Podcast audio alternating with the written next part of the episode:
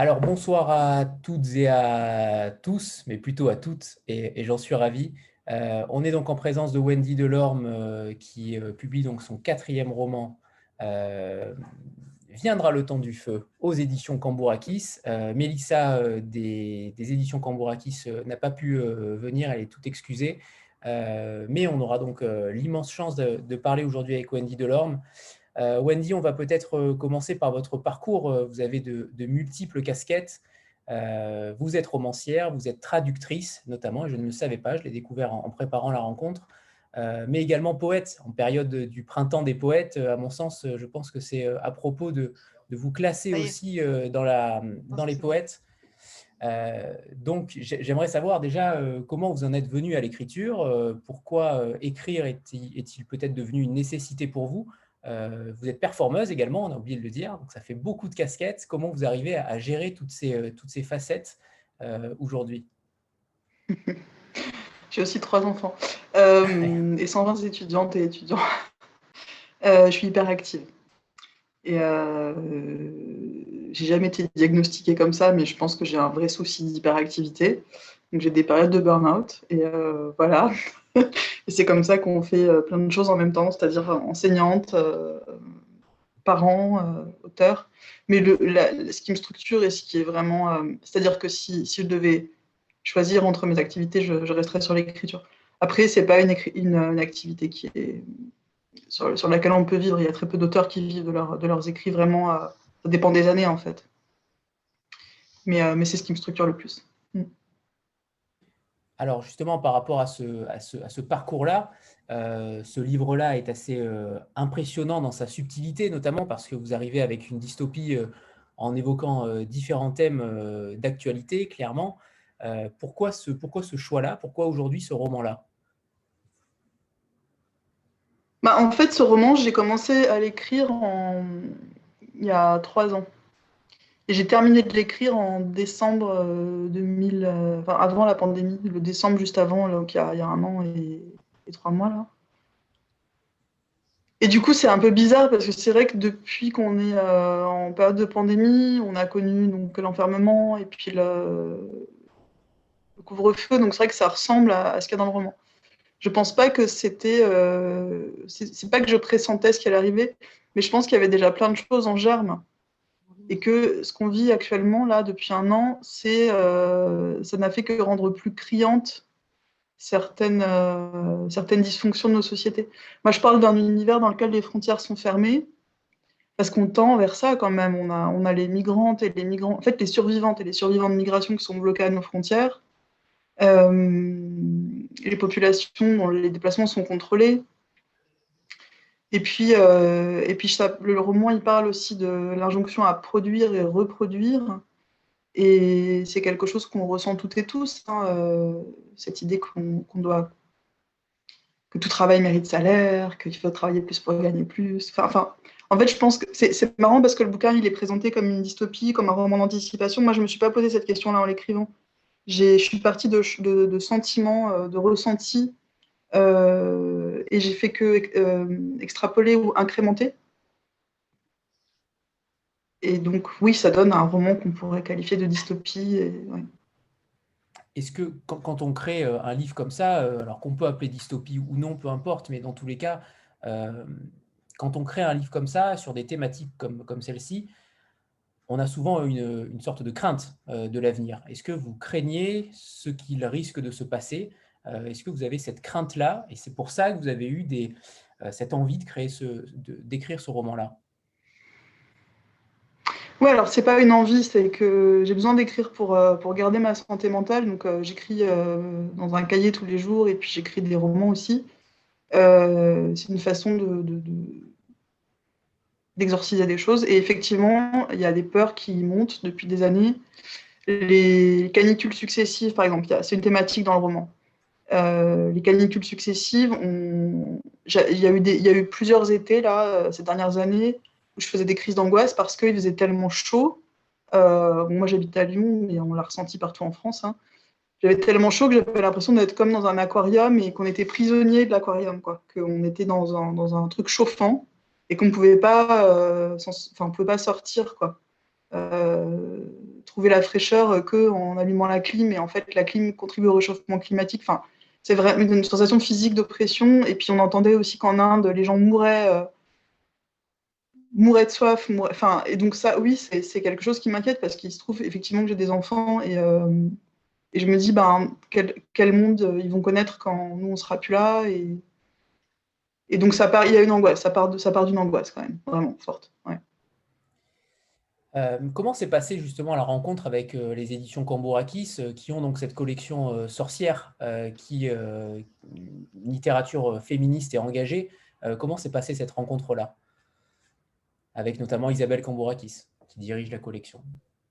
Ouais, bah déjà, en fait, c'est une collection que, que, je, que, je, que, je, suivais déjà en tant que lectrice parce que Isabelle Cambourakis, ça fait six ans qu'elle a cette collection et que chaque publication qui vient s'agréger à la précédente crée comme un corpus d'œuvres qui tourne autour de thématiques qui s'en saisissent par différents prismes, et que à chaque fois, c'est des thématiques qui m'intéressent, qui, qui me parlent. Et euh, quand j'ai eu fini ce roman-là,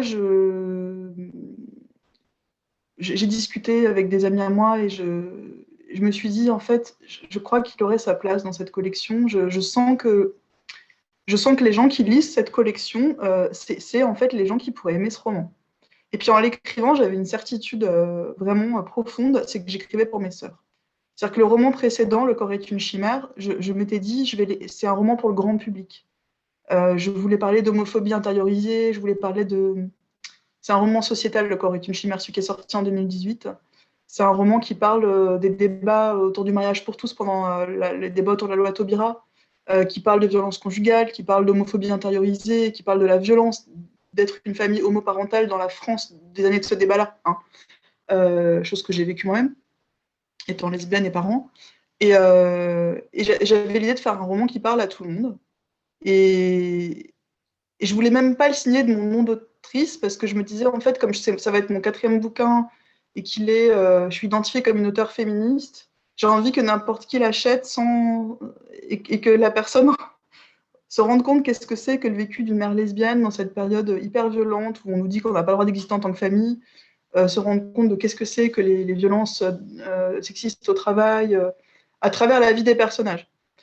Celui-ci, on viendra le temps du feu, c'est une autre expérience. C'est dès le début, en l'écrivant, je savais que j'écrivais pour mes sœurs. Je me disais en fait, c'est pas grave s'il y a que 300 personnes qui le lisent je sais que je l'écris pour, euh, pour ma communauté, entre guillemets, c'est-à-dire pour des personnes qui euh, sont concernées par des vécus minoritaires, euh, pour les lesbiennes, pour les personnes qui, qui sont féministes et qui, qui, quelque part, ont un vécu minoritaire, quel qu'il soit, et qui subissent les structures d'oppression qui traversent la société. pour moi, c'était évident. Et en fait, du coup, c'est vrai que ça me semblait évident que la collection sorcière, elle, allait vers ce public-là, qu'elle était identifiée euh, par les gens qui, se posent ces questions-là. Il se trouve que j'ai une amie qui s'appelle Camille Ducellier qui a publié un livre dans cette collection. Et puis un jour, on discutait, je lui dis Ouais, mais elle fait pas de roman. Elle me dit ben, Propose-lui quand même, parce qu'elle a publié Bâtir aussi, qui est quand même un, ouvrage collectif euh, de littérature de fiction. Je me suis dit Ok, donc Camille m'a donné l'adresse mail d'Isabelle Cambourakis. Euh, je lui ai écrit, je lui ai dit écoutez, voilà, j'aime beaucoup votre collection. Je, suis une lectrice de votre collection. J'ai fait, fait ce roman qui, je pense, parlera à, votre lectorat. Euh, vous me direz. Elle m'a répondu. On ne se connaissait pas, on s'était croisés une fois, enfin, vraiment, on n'avait pas. Euh, je ne savais même pas si elle m'avait lu. Enfin, euh, elle m'a lu assez rapidement. Elle m'a lu au bout, de, deux mois. Elle m'a répondu bah, en fait, je vais publier un roman à la rentrée, celui de Marcia Burnier, que je vous recommande, Les Orageuses. Et euh, donc, on, se lance dans les romans. Euh, et puis, elle fait aussi des livres pour enfants. Euh, elle a les livres de, de Lorraine Safou, qui, sont des livres magnifiques pour enfants. Et finalement, c'est une collection assez variée en termes de format, de genre littéraire. Même si elle a commencé par des essais. Et elle m'a dit, oui, c'est un livre sortir. Et là, je me suis dit, OK, et il se trouve que j'avais d'autres propositions, notamment chez un éditeur euh, qu'on appelle un grand éditeur, euh, parce que je l'avais envoyé à plusieurs éditeurs. Et je me suis dit, après moult réflexions, je me suis dit, en fait, c'est quoi le plus important pour moi C'est d'être euh, chez un grand éditeur, ce qui était quand même une sorte de consécration pour mon ego d'autrice, quoi. puis on avait une bonne accroche, quoi. On s'était bien entendu en discutant, lui et moi. Ou alors est-ce que je vais être dans une collection où je sais qu'il y a mes sœurs? Et, puis j'ai tellement bien accroché avec Isabelle et j'ai tellement de respect pour ce qu'elle fait. Je me suis dit, ouais, c'est là qu'il faut être. Et je trouve que j'ai fait le bon choix.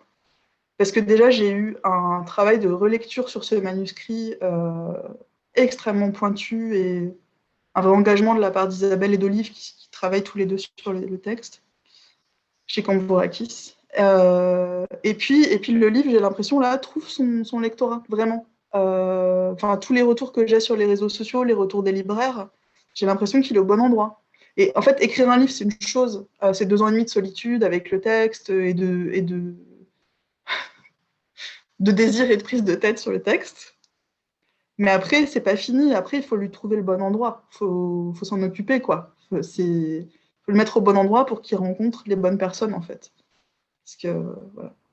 C'est aussi une rencontre entre, euh, avec des gens. Je pense, je pense que vous étiez fait pour vous rencontrer, clairement. Alors, on ne doute pas un seul instant du travail éditorial de Cambourakis, euh, qu'on a déjà reçu plusieurs fois.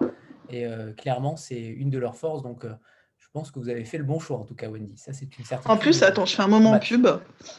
Le dernier bouquin que Cambourakis a fait, c'est celui-là, Helsega. Euh, c'est une réécriture d'une nouvelle de Edgar Allan Poe qui s'appelle Une descente dans le Maelstrom. Donc là, c'est Sandrine Texido qui, euh, qui, réécrit la nouvelle. Donc il y a la nouvelle de Sandrine Texido, la nouvelle d'Edgar Allan Poe, puis une postface de, de, l'autrice Sandrine qui explique comment on peut réécrire en fait euh, de manière écoféministe des, des récits qui sont porteurs de valeurs Edgar Allan Poe, c'est l'homme et la nature, l'homme qui confronte la nature, qui sort vivant du maelstrom qui est un tourbillon dans la mer. Euh, c'est une réflexion mystique quoi, sur le rapport entre l'homme, mais c'est l'homme euh, l'homme masculin. Enfin, il n'y a, pas de place pour. Euh, c'est cette glorification du héros masculin qui est face à Dieu et à la nature. Enfin, il y a un truc comme ça qui. Et, bon, voilà, je vous le recommande. Donc voilà, moi je suis fan de cette maison d'édition et de, et de cette collection en particulier, et je suis très heureuse d'être là. C'est une vraie rencontre. Ouais. Mm. Euh, Stéphanie? Oui, bonsoir Wendy et euh, bonsoir à tous. Euh, bonsoir. Alors Wendy, déjà, merci pour ce livre parce que moi, je ne suis issue d'aucune minorité, mais je me suis reconnue dans votre livre et, donc, enfin, j'ai trouvé que c'était justement très fort, cette dimension universelle, parce que vous dites que vous avez écrit avant tout pour vos sœurs, mais alors moi aussi, je suis une de vos sœurs, si, on veut, mais peut-être pas au sens où vous l'entendez, je ne sais pas exactement, mais ce que j'ai trouvé très fort, c'est que justement, ça abattait les, cloisons, justement, entre les féministes, les non-féministes, voilà, les écoféministes, et qu'il y avait donc une dimension beaucoup plus large et beaucoup plus humaniste et, euh, euh, quand, j'ai ouvert votre livre, il y a cette phrase qui m'a déjà, enfin, je ne connais pas l'auteur, Libor Kolic, je ne sais pas si je prononce bien. Euh, et en fait, votre récit se situe justement, en quelque sorte, après, après le temps de, de, la guerre, après le temps de la politique. Donc, est-ce que vous pensez justement que, eh bien, quand il ne reste plus rien, quand la folie des hommes a fait table rase de, de tout ce qui était construit. Ce qui reste, c'est euh, donc l'humanité et, euh, et, en fait le lien entre les hommes, les hommes, les femmes, enfin l'humanité en général. Bah, merci pour cette question. je vais vous montrer le bouquin d'où est issue la, la citation, je l'ai à côté là. Alors d'ailleurs, de, tous les livres euh, que vous citez dans le livre, puisqu'il y en a quand même beaucoup, autour de notamment Monique Witting. oui, on en parlera tout à l'heure, bien sûr. Ouais. Alors, je suis désolée pour les gens qui ont arrêté de fumer, mais je suis un peu stressée. Du coup, je vais, je vais fumer. Enfin, Il n'y a aucun problème, Andy. C'est l'avantage de ne pas être en librairie, je suis chez moi. Donc, désolée pour les gens qui, essayent d'arrêter de fumer. ça fait cinq fois que j'essaye d'arrêter et j'y arrive pas. Alors, ce livre-là, Chronique des oubliés, c'est le livre euh, d'un auteur qui a, connu la guerre et euh, c'est un auteur magnifique. Et en fait, ce qu'il dit, la phrase originelle, c'est après le temps de après le temps de la politique, qui n'est qu'un jeu pervers auquel on devra un jour mettre fin, et après le temps de la guerre, qui s'achèvera également, viendra le temps de la littérature. Moi, j'ai arrêté la citation avant la dernière partie, c'est-à-dire, je me suis dit non, ça fait trop prétentieux. J'en ai parlé avec une copine qui est, qui auteure, Isabelle Sorante, et euh, elle me dit non, je, ça fait un peu prétentieux. Donc j'ai juste laissé trois petits points, parce que et ça fait le titre, après viendra le temps du feu. Mais en vrai, ce que je voulais, enfin, ce qui m'a porté ce qui, dans la vie et ce qui a fait que, que j'ai pu traverser euh, plein de choses, c'est euh, les, bouquins, en fait, écrire et lire. Et du coup, je me suis dit, ben, en fait, euh, ce viendra le temps de la littérature, je le garde pour moi, je ne le mets pas dans la citation. Les gens qui connaissent ce livre trouveront la vraie fin de la citation. Et c'est ce qui traverse aussi le roman, et c'est peut-être là, Stéphanie posait la question de ce qui nous relie je pense que je dis oui, j'ai écrit pour mes sœurs, mais c'est au sens large. Hein, euh, on n'est pas obligé de. Enfin, je sais pas comment dire. Euh, c'est les personnes qui se sentent concernées par cette thématique-là. Et, euh, souvent, ça vient d'un vécu minoritaire, mais ça peut ne pas. Et le, truc qui nous relie, les gens qui me font des retours sur ce livre, c'est aussi le, ce besoin de, lire des histoires qui donnent du sens et c'est marrant parce que demain, je fais un cours euh, à la fac sur euh, la narratologie, donc euh, l'art du récit.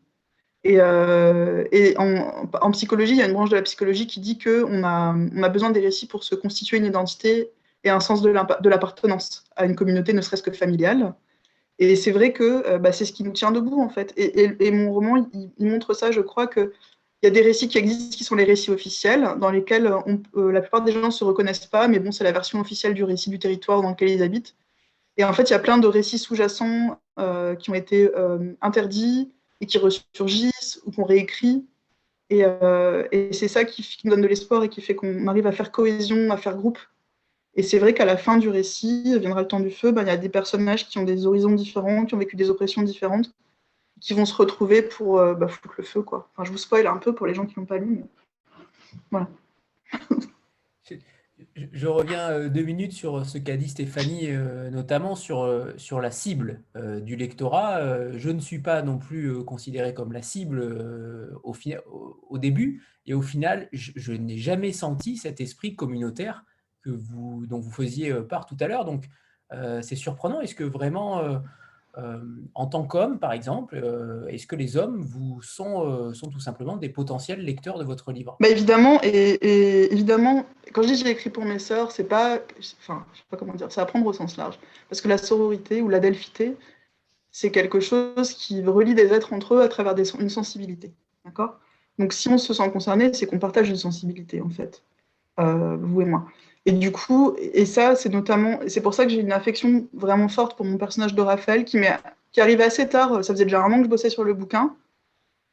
Puis un jour, j'étais en train de nager, et euh, c'était l'été il y a deux ans, je nageais, et, le personnage m'est venu. Il m'est vraiment venu avec le début de cette lettre où il dit euh, disséminer le feu, tout brûler. Je me suis dit, c'est un, jeune homme qui écrit à sa mère. Il m'est tombé dessus, quoi. J'étais Jeanne d'Arc à ce moment-là, il s'est mis à me parler. et puis, je me suis dit, en fait, c'est un jeune homme qui ne veut pas être un dominant et euh, qui va devoir déserter. Et puis, du coup, derrière, il y a Boris, Vian, il y a le déserteur, il y a, y a, ces, personnes qui sont élevées pour être des dominants et puis qui, en fait, ne veulent pas parce qu'ils se reconnaissent pas là-dedans ou qu'ils n'y arrivent pas très bien. Et mon précédent roman, il parlait déjà de ça. Et il y a plein d'hommes cisgenres qui m'ont écrit en me disant euh, Je me reconnais vachement dans, dans, ce bouquin parce que je parlais déjà d'un homme qui n'y arrive pas très bien et, ça parlait du coût de la masculinité aussi. Parce que le féminisme, c'est pas juste euh, parler des inégalités dont souffrent les femmes, c'est aussi parler du coût de la masculinité, le coût sociétal, économique. Mais qu'est-ce que ça coûte aux hommes? Moi, j'ai deux petits garçons, et je vois bien qu'est-ce que c'est d'élever des, garçons cisgenres. C'est aussi une entreprise de, mutilation psychologique, je trouve, euh, qui se fait à d'autres niveaux que chez les petites filles. Mais j'avais envie de parler ça, en fait, euh, parce que j'y suis sensible, parce que j'ai des fils, mais, euh, mais aussi parce que j'ai des amis euh, mecs, quoi, et, et que souvent, c'est des, ceux, avec qui j'ai une sensibilité commune, c'est ceux qui ont soit vécu des brimades dans l'enfance par rapport au type de mecs qu'ils étaient ou qu'ils n'étaient pas, justement. Euh, à l'école de ma fille, les petits garçons que je trouve touchants, c'est ceux qui bah, qui n'y arrivent pas très bien. Et, et, et c'est là qu'on voit que ça coûte quelque chose de devenir un mec. Voilà. Donc c'est évidemment, enfin évidemment, ça va parler euh, aux hommes aussi, du coup, je pense. En tout cas, ça m'a parlé euh, clairement, c'est euh, assez impressionnant. alors, je reviens juste un petit peu pour ceux qui ne l'ont pas encore lu. ce serait bien qu'on parle du, pitch du livre quand même, avant que Alicia ne rebondisse, puisque je pense qu'elle est très impatiente de vous poser certaines questions. Elle est fan.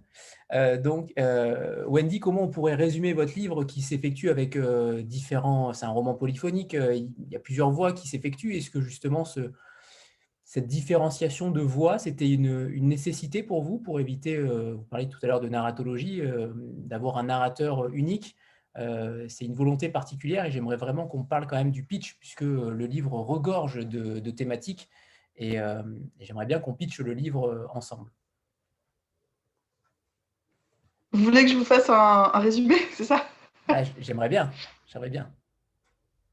Aïe, aïe, aïe. C'est pas facile quand on fait un roman choral. Et là, c'est mon deuxième roman choral, c'est-à-dire un roman choral, c'est un roman dans lequel plusieurs personnages s'expriment bien on, rentre dans le récit à travers plusieurs personnages. Et du coup, ça nécessite une structure particulière. Sur le dernier, Le corps est une chimère, je, moi je suis une geek un peu hein, de la structure du récit. Donc au début, je me laisse porter par mes personnages. Puis après, il faut agencer le récit. Alors, comment pitcher viendra le temps du feu? En fait, euh, c'est un, récit dans lequel s'expriment cinq personnages. Euh, qui ont en commun le fait de souffrir de d'être dans une société qui est, euh, qui est étouffante et qui est une sorte de parabole de notre société à nous. Et ça parle des stratégies que ces personnages adoptent pour survivre. Donc il y a une, qui survit en étant euh, anonyme et isolée, en, faisant profil bas, donc c'est Eve. Euh, parce que c'est une ancienne résistante et qu'elle sait que si on l'identifie comme telle, elle, euh, elle, va être stigmatisée et puis il va lui arriver les pires choses.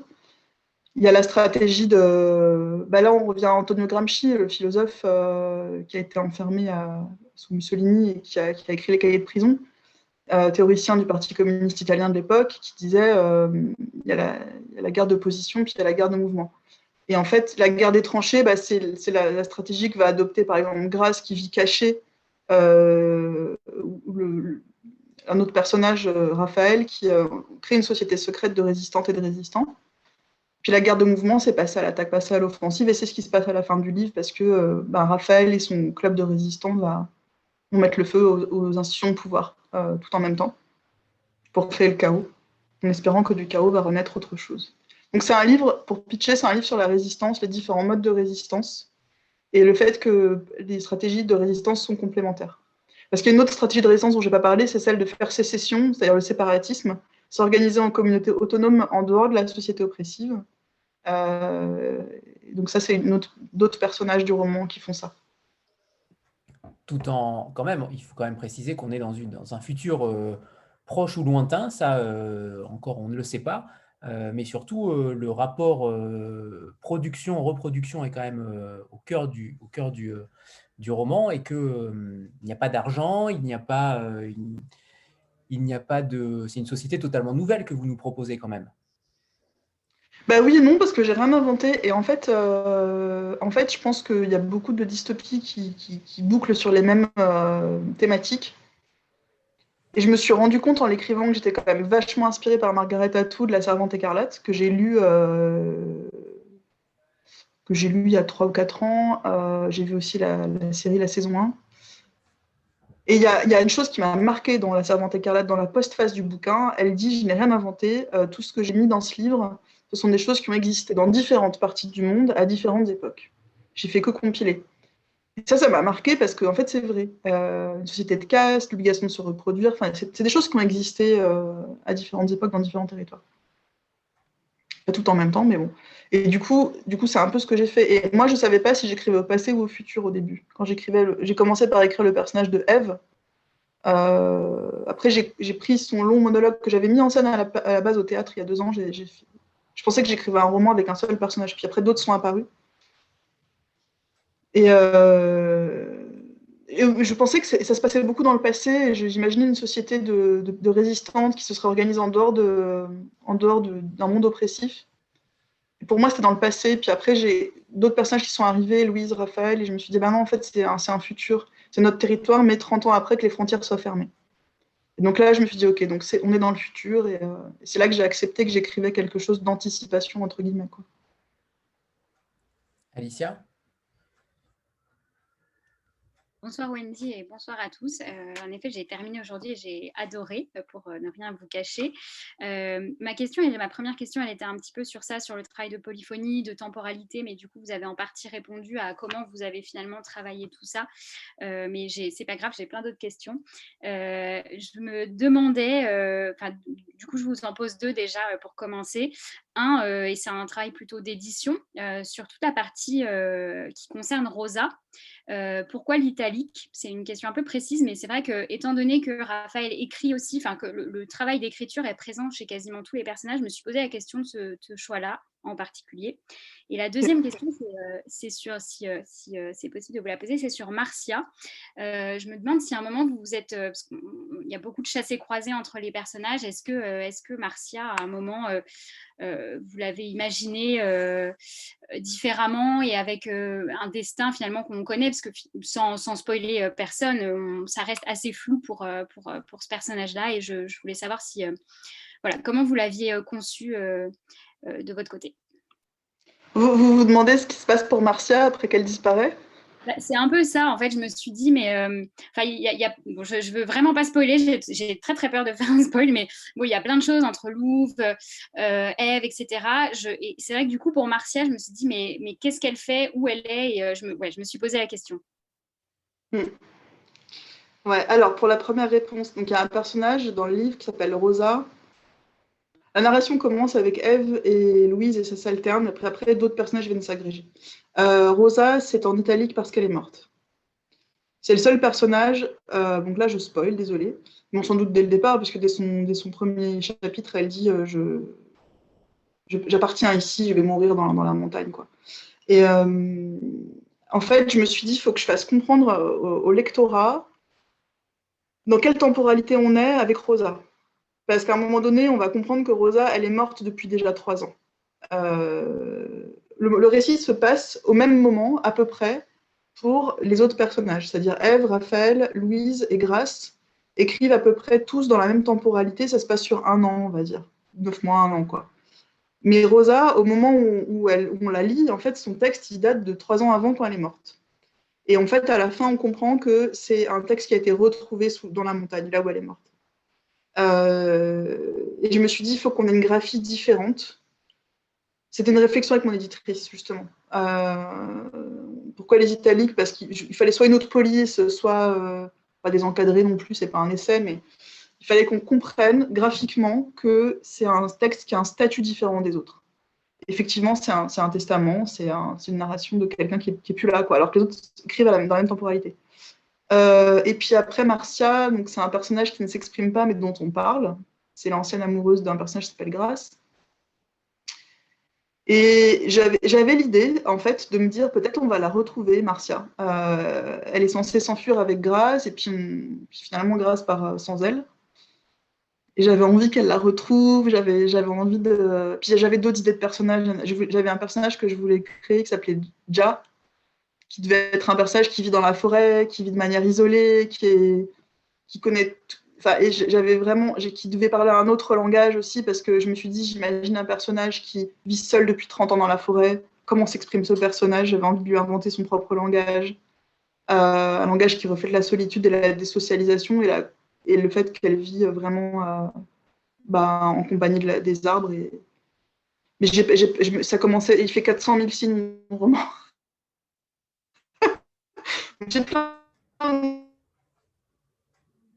Je vous renomme et c'est bon. Il y a encore du monde, c'est bon? Il y a encore du monde et c'était tellement euh, captivant que personne ne peut partir, c'est pas possible. Donc euh, parfait, parfait Wendy. parfait. Donc tout le monde est encore là, il y a même encore plus de monde qu'avant, donc euh, c'est pour dire. Bienvenue dans l'épisode 2 de la saison 1. Exactement. Euh, donc, où en étions-nous? Je crois que euh, vous répondiez à, Alicia sur, euh, sur, sur le roman polyphonique, sur, le, sur certains personnages, c'est ça? Oui, oui, je lui disais que oui, le personnage de Martial se demandait ce qu'il devient. J'avais envie, c'est un personnage qui disparaît, elle doit s'enfuir avec son amoureuse, puis le soir où elles ont rendez-vous, elle ne vient pas au rendez-vous j'avais envie de la faire réapparaître. J'avais imaginé plusieurs euh, solutions possibles, mais comme c'est. Enfin, En fait, ça m'intéressait plus de parler des souvenirs d'adolescence et d'un amour d'adolescence et de comment on se reconstruit après ça. Et de faire revenir Marcia, ça aurait été un peu trop hollywoodien. et j'ai résisté à certaines tentations hollywoodiennes dans ce livre. Déjà, la fin est hyper hollywoodienne, excusez-moi, il y a le feu dans la ville, tout le monde traverse le fleuve. Il y, a, quand même un truc très hollywoodien. Je me suis dit, je vais, je vais m'arrêter là. On va pas en plus retrouver l'amoureuse perdue d'il y a 20 ans. Quoi. Mais, mais c'est vrai que j'aurais, j'aurais aimé qu'on, sache ce qu'elle était devenue, j'ai laissé le, le suspense. Voilà il y a de la place pour un autre roman encore. Hein. C'est vrai qu'avec tout ce que vous dites euh, depuis tout à l'heure, euh, il y avait quasiment la place pour un deuxième roman, mais là, ça aurait été euh, un peu trop hyperactif. ça, ça aurait été trop. Mm.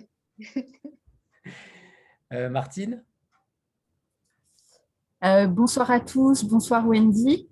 moi, je voulais quand même revenir sur la forme polyphonique de votre roman, puisque vous nous avez dit tout à l'heure que c'était quand même votre deuxième roman choral. Et je voulais savoir pourquoi vous aviez à nouveau choisi cette forme-là. Euh, qu'est-ce, que, qu'est-ce que cette narration euh, éclatée sur euh, plusieurs narrateurs apporte à votre intrigue, selon vous, par rapport à une narration qui serait plus linéaire? Merci. le son est bon pour vous, là? Oui, le son est bon. C'est Martine qui n'a pas forcément toujours le bon son, mais on dirait qu'elle est sous la, sous la mer. Mais, mais non, non, pour vous, c'est Wendy, c'est bon. Euh, en fait, j'ai pas choisi de faire un roman choral. J'ai vécu une expérience à la Jeanne d'Arc. Non, mais en fait, je peux en rire. Mais la vérité, c'est que d'abord, Eve est venue me parler. Donc, j'ai écrit Eve. Et puis après, euh, Louise est venue me parler. Et puis après, Grace est venue me parler. Et euh, Rosa. Non, d'abord, il y, a eu Eve, puis Rosa en fait, mes personnages me sont venus au fur et à mesure et du coup, je leur ai fait de la place. Et euh, au bout d'un moment, ben, il y en a que j'ai pas laissé venir. Je parlais du personnage de Jack, j'avais imaginé un personnage qui vivrait dans la forêt, qui aurait son propre langage, qui vivrait seul depuis 30 ans. Et euh, j'ai pas, pas choisi, c'est fait en fait de manière hyper organique. quoi. J'ai laissé des personnages me parler. Et, et après, il y a un gros travail de, structure. En fait, pour répondre à votre question, Martine, le roman choral, il a ceci d'intéressant que pour quelqu'un comme moi qui est obsédé par la structure, euh, ça fait qu'après, on a un jouet avec lequel on peut se prendre la tête et s'amuser, une espèce de cluedo, et ça peut durer des mois. Comment je vais, à quel endroit je mets tel chapitre? Est-ce que ça crée une incohérence temporelle ou euh, narrative? Euh, ah oui, ces deux chapitres-là, il faut qu'ils s'enchaînent parce que là, il y a, le feu à la cathédrale et puis après, Grâce, elle dit que la ville est recouverte de cendres, donc il faut les laisser ensemble. En fait, j'avais plein de notes comme ça. Donc, qu'est-ce que ça apporte? Bah, Pour, l'auteur, ça apporte un, un espèce de jeu euh, hyper, euh, hyper captivant, quoi, pour arriver à donner une vraie structure, une vraie cohérence au truc. Et je me suis beaucoup pris la tête sur la structure du livre. Et d'ailleurs, euh, je suis contente parce que mon éditrice, euh, je lui ai dit, bah, tu sais, on pourrait peut-être bouger des chapitres, tu me diras, mais en fait, on n'a pas touché du tout à la structure du roman, mais du tout. On a, on a écrémé plein de choses, on a allégé beaucoup de choses, mais on n'a on pas touché à la structure. Et après, qu'est-ce que ça apporte? Euh, je, porte que, je pense que la polyphonie, elle est intéressante quand on parle justement de révolution, de résistance, de, de désir de faire des choses ensemble, de faire parler plusieurs personnages. ça fait comme un concert de voix et, euh, ça, illustre dans la forme même euh, ce que, ce que la thématique de fond euh, essaye d'amener, c'est-à-dire bah, c'est en, se rassemblant qu'on va arriver à faire changer les choses. Quoi. Stéphanie? Oui, alors moi, quand j'ai lu le roman, à un moment donné, je me suis rendu compte qu'il y avait un rythme, un souffle particulier. Et, et en fait, vous l'avez par message privé sur Instagram. Mais effectivement, il y a, énormément de, dans votre prose et, j'ai trouvé ça absolument magnifique parce que ça, tout d'un coup, la prose, elle s'enfle d'un souffle poétique, un peu comme dans les, un peu comme dans les chansons de gestes du Moyen Âge où on a aussi des alexandrins j'ai trouvé complètement fou. Et alors déjà, l'histoire était, enfin, m'avait transporté, mais le fait que vous ayez pu tenir le rythme comme ça, sans que ce soit pesant et sans qu'on ait l'impression que vous soyez en train de faire de la poésie entre guillemets, je trouvais que c'était, ça, donnait, ça, donnait un bijou. Enfin, il y a quelque chose de virtuose en fait là-dedans. Et je voudrais savoir comment ça vous est venu, en fait, cette, cette façon d'écrire en alexandrin, parce que c'est quand même assez exigeant. Est-ce que vous avez réussi, en fait, à, le tenir Enfin, comment vous avez réussi à le tenir? Et est-ce que vous aviez l'impression, vous aussi, que ça donnait une ampleur particulière à votre propos? Merci pour cette question. Euh, c'est chouette parce que hum, je disais euh, tout à l'heure que le monologue de Eve, que j'ai coupé en chapitres, à la base c'était un seul texte, euh, à part peut-être pour les trois derniers chapitres de Eve. Je l'ai mis en scène au, théâtre avec une amie danseuse qui dansait et en fait, moi je savais que j'écrivais en alexandrin, qui ne rime pas forcément, mais c'est des phrases à 6 ou 12 pieds pour la plupart. Et on s'est dit, tiens, on va voir si Laura, qui est danseuse, elle peut danser là-dessus, sur ce rythme-là on avait vraiment. Et comment ça m'est venu euh, Ça m'est venu euh, tout seul, mais je pense qu'il y a un historique à ça. C'est que quand j'étais gamine, euh, ma grand-mère, qui était institutrice, m'a appris à lire avant l'heure de l'école. Donc je suis arrivée en CP, je savais lire. Et puis elle m'a fait lire Colette, les histoires de bêtes de Colette qu'on peut, qu'on peut faire lire aux enfants. Mais elle m'a fait lire aussi de la poésie, la Martine, enfin les classiques quoi. Donc j'avais déjà des rythmes en tête. et puis après au bac, j'ai eu Phèdre, au bac littéraire. Et Phèdre, c'est une œuvre. Franchement, merci à l'école que l'école, c'est pas toujours euh, génial, mais enfin, merci à l'école. Moi, j'ai une bonne expérience scolaire, vraiment. Euh, je pense que ma grand-mère m'a, m'a guidée pour que l'école se passe bien après. C'était une institutrice passionnée, enfin vraiment, euh, elle est plus de ce monde, mais j'aurais aimé qu'elle lise ce livre, quoi. Et et du coup, Phèdre, ça, voilà, moi quand j'ai passé l'oral, l'écrit du bac sur Phèdre, bah, j'ai eu, eu, une super note, mais parce que j'étais à fond, quoi, parce qu'il y avait une poésie dans Phèdre il y avait des phrases que j'oublierai jamais et ça m'a habité. Et quand Eve a commencé à me parler, quand j'ai commencé à écrire le monologue de Eve, qui, ouvre le roman, qui est un peu le personnage central, euh, ce rythme m'est venu un peu naturellement. Et j'ai relu récemment des textes plus anciens de moi, d'il y a dix ans, parce que j'essaye de faire un recueil là, de, textes plus théoriques que j'ai écrits sur euh, la question de la sexualité dans le féminisme.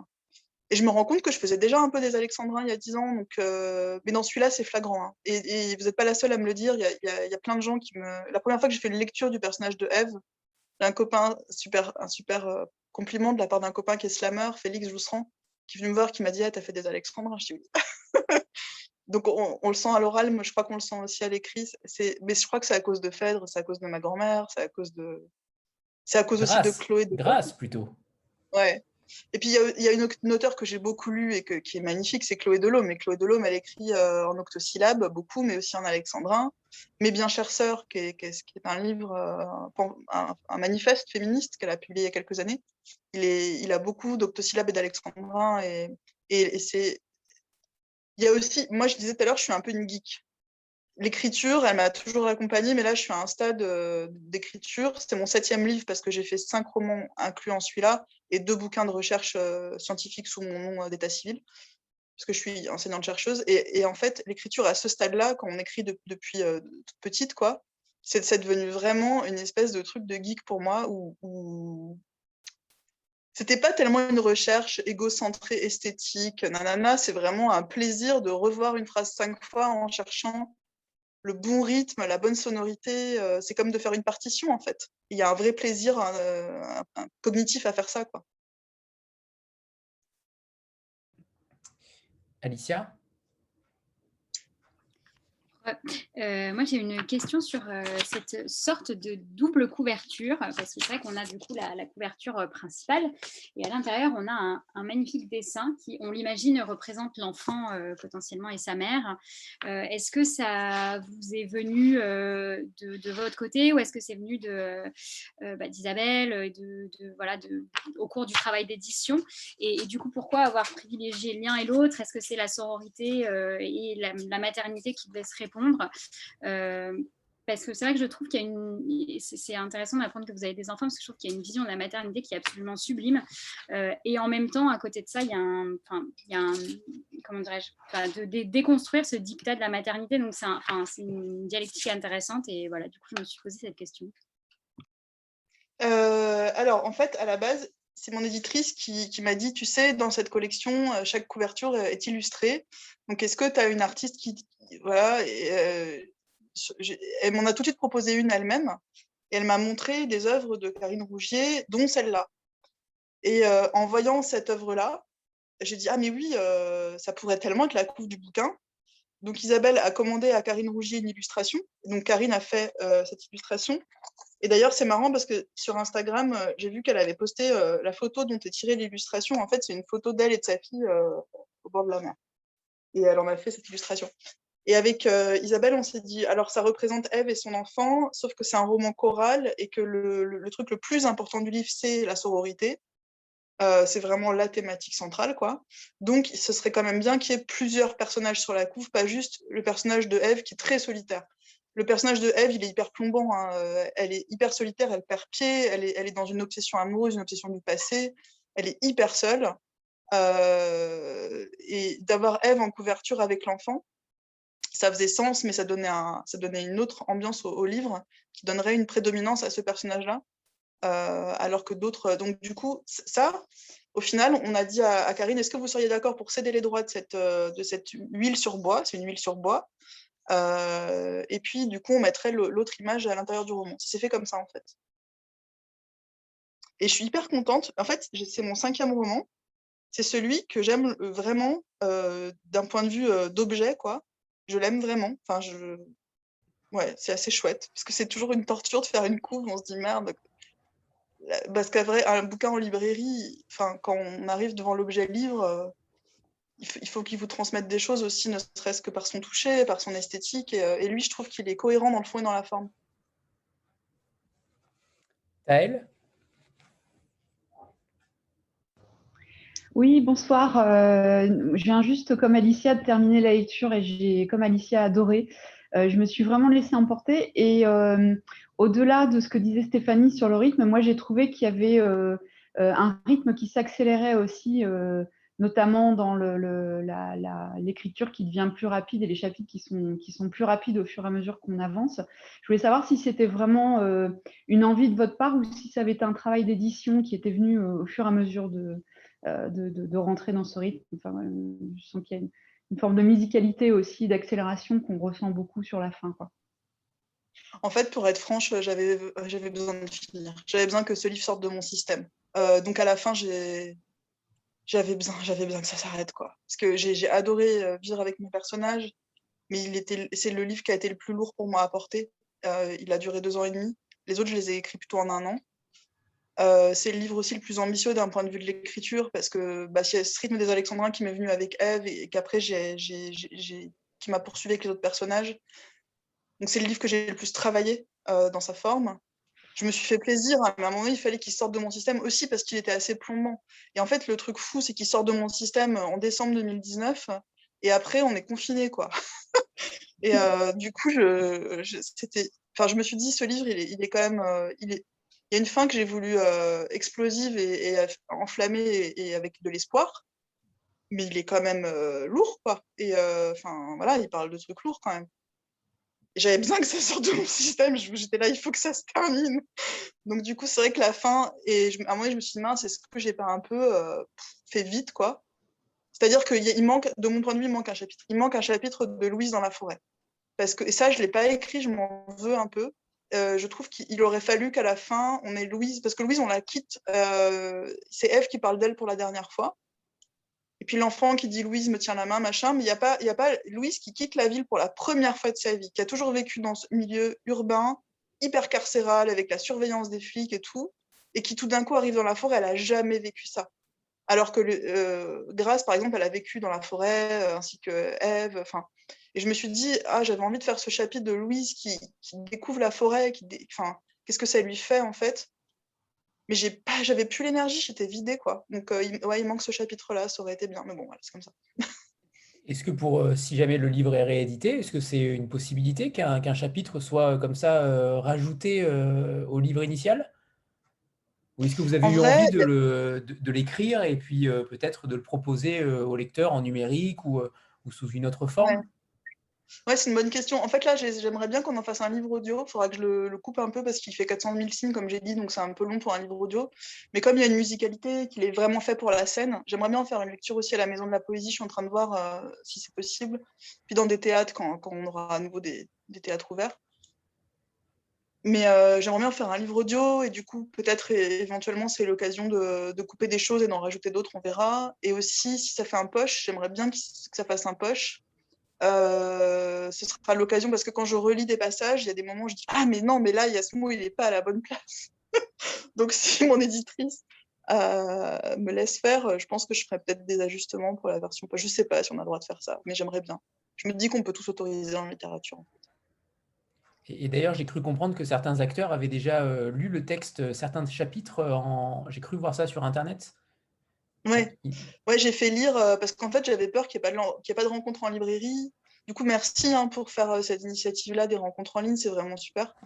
Et puis c'est quand même hyper solitaire d'écrire. On écrit pendant deux ans et demi tout seul. On fait lire à des fois à des copines, mais enfin bon, ou des copains, mais et il s'est passé un truc, c'est qu'en fait, j'ai été invitée sur euh, une radio alternative à Lyon, là, qui s'appelle Radio Canuc, une radio associative. Et donc, il y avait une émission de poésie tenue par un, copain, euh, Baptiste Caruana, qui est comédien, qui s'appelle Poésie Chronique, et donc qui fait des lectures de textes.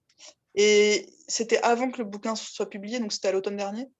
Et donc, j'ai demandé à mon éditrice, est-ce qu'on peut en lire des extraits? Elle m'a dit oui. Et euh, Baptiste a lu deux chapitres du personnage de Raphaël, et c'était tellement beau sa lecture euh, je me suis dit, ah, mais il faut qu'on en fasse des extraits audio. Et, euh, puis aussi pour les gens qui ne peuvent pas lire, d'avoir quand même des. Parce que ça fait un peu comme des nouvelles. Les chapitres qu'on a mis en audio, en ligne, gratuitement, c'est des chapitres euh, qui suffisent un peu à, eux-mêmes. J'aime bien ça, moi, quand j'écris. Qu'un chapitre. tous mes bouquins sont un peu comme ça. C'est-à-dire que tous les chapitres peuvent faire comme des mini-nouvelles. Pas tous, mais beaucoup d'entre eux. donc j'avais envie de faire ça. Alicia?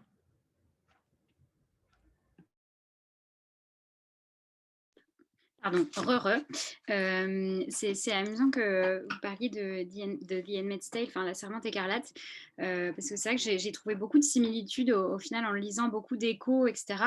Euh, mais il y a une différence, et, ça je m'interrogeais un peu, c'est les... Enfin, certes, elle n'a rien inventé, et je pense que le système d'oppression qu'elle décrit est tiré de, plein de périodes différentes, mais il y a, il y a assez peu de références très explicites dans The Handmaid's Tale, c'est-à-dire que ça reste assez vague. Euh, et j'ai l'impression que, que, vous avez construit beaucoup de références assez précises. Enfin, je, enfin, j'ai, euh, j'ai cru déceler euh, Greta Thunberg, enfin, voilà, plusieurs références, les Gilets jaunes. Il y, a, beaucoup de choses qui, pour moi, ont, fait écho à l'actualité. Est-ce que c'était une volonté de votre côté de, voilà, d'expliciter un petit peu les, mots de la période actuelle? Ouais, même plus que ça, en fait, on pourrait prendre le bouquin, je peux vous parler de tous les événements du livre et vous dire là, en fait, c'est tel manif on s'est retrouvé coincé place Bellecour. D'un côté, il y avait le Rhône, de l'autre, la Saône. Et puis toutes les rues de la place Bellecour qui étaient en étoile étaient bloquées par des boucliers de CRS. Et j'ai paniqué parce qu'il y avait des gaz lacrymaux et je me suis dit, on est coincé là. Qu'est-ce qui se passe si je fais un malaise? Qu'est-ce qui se passe si quelqu'un de vulnérable se fait écraser? Euh, Donc ça, c'est un chapitre du livre qui se termine en, massacre, mais euh, je vous spoil un peu. Mais en fait, il n'y a que le moment où Eve va sur les berges euh, du, fleuve avec, euh, avec la communauté des sœurs et où euh, il y a une attaque de gaz lacrymo et où elle court avec son enfant pour le protéger. J'ai vécu ça, j'ai fait une manif à Lyon, mes enfants étaient bébés, on les avait en, on les avait en, bandoulière. Et c'était une manif qui était censée être hyper. c'était pas une manif vénère, quoi. C'était une manif. Enfin, je sais pas comment dire. C'était censé bien se passer, quoi. Et, euh, et depuis, j'emmène plus mes gamins manif du tout parce qu'on s'est fait gazer et euh, on s'est fait jeter des bouteilles de bière depuis le haut des, remparts du fleuve, euh, le Rhône, là. Donc, en fait, je peux prendre chaque passage du roman et vous dire, en fait, ça, c'était l'événement vécu, mais j'ai extrapolé, quoi. donc, j'avais pas du tout l'intention d'écrire une dystopie, moi, à la base. vraiment, je parlais du monde dans lequel on vit et en extrapolant, quoi.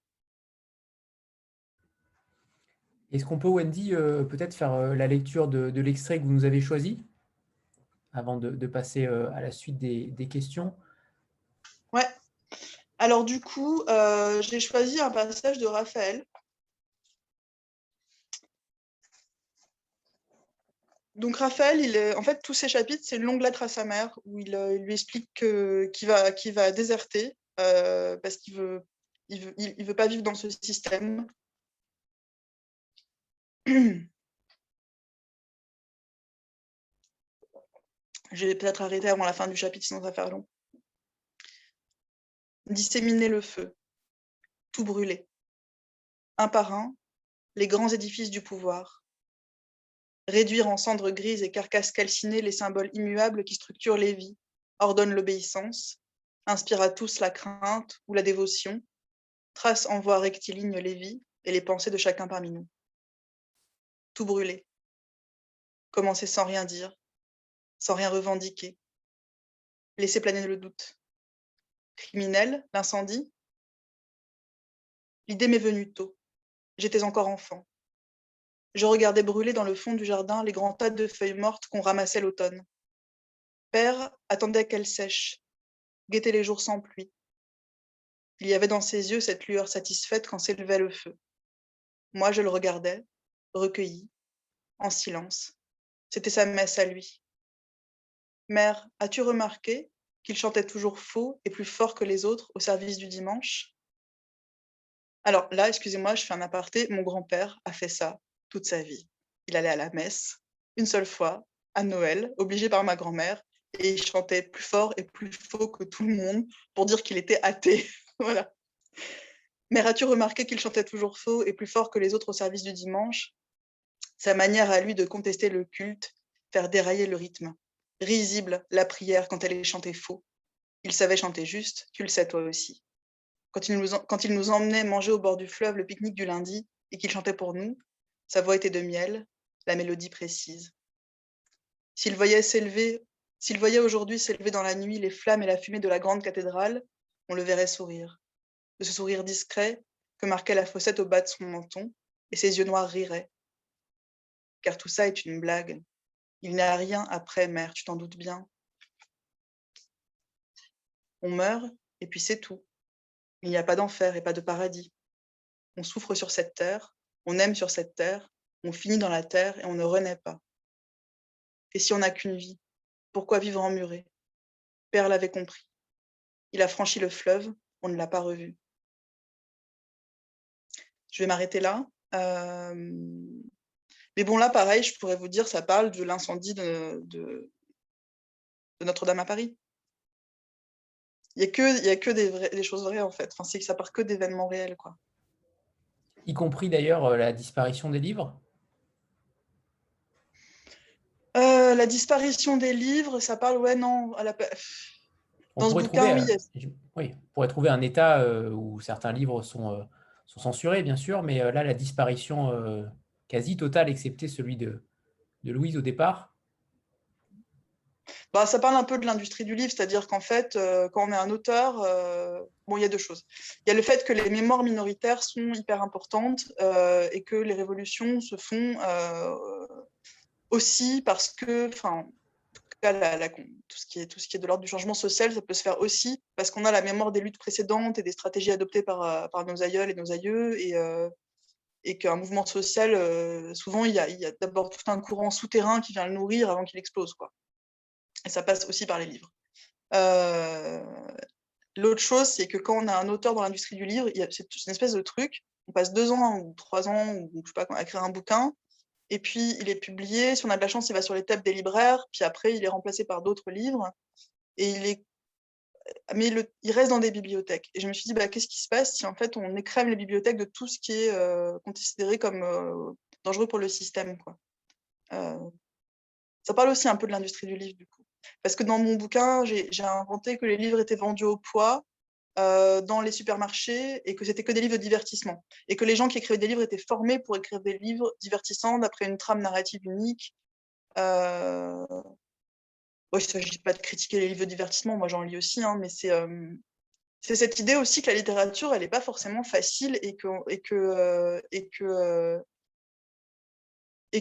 les livres peuvent, peuvent pas se remplacer les uns par les autres comme ça. Euh, enfin, c'est un marché, mais en même temps, un livre. C'est un objet sur un marché euh, qui est régulé par l'offre et la demande. Chez un éditeur, il y, a les, auteurs qui vendent bien, et puis il y a les auteurs qui vendent moins bien, et puis ça tourne comme ça. C'est aussi une façon de parler de ça, un petit peu. Est-ce que vous, craignez, est-ce que c'est aussi une crainte, on, parlait de cette crainte tout à l'heure de, ce, de, ce, monde futur, mais est-ce que c'est une crainte de voir les livres disparaître aussi pour vous?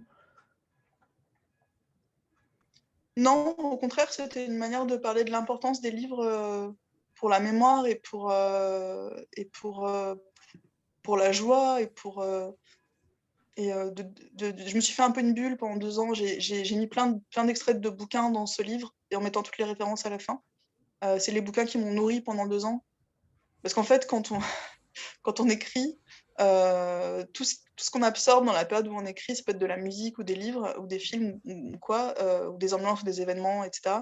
Ça vient nourrir et, j'avais envie de les, de les, faire exister. Quoi. Donc il y a l'incendie de la cathédrale, mais il y a, y a aussi Sarah Waters, il y a, y a David Foster Wallace, il y a, y a Rilke, il y a, Wittig, il y a Preciado. Enfin, c'est des bouquins que j'ai lus dans cette période-là, en fait. J'ai lus ou, auxquels j'ai pensé en écrivant.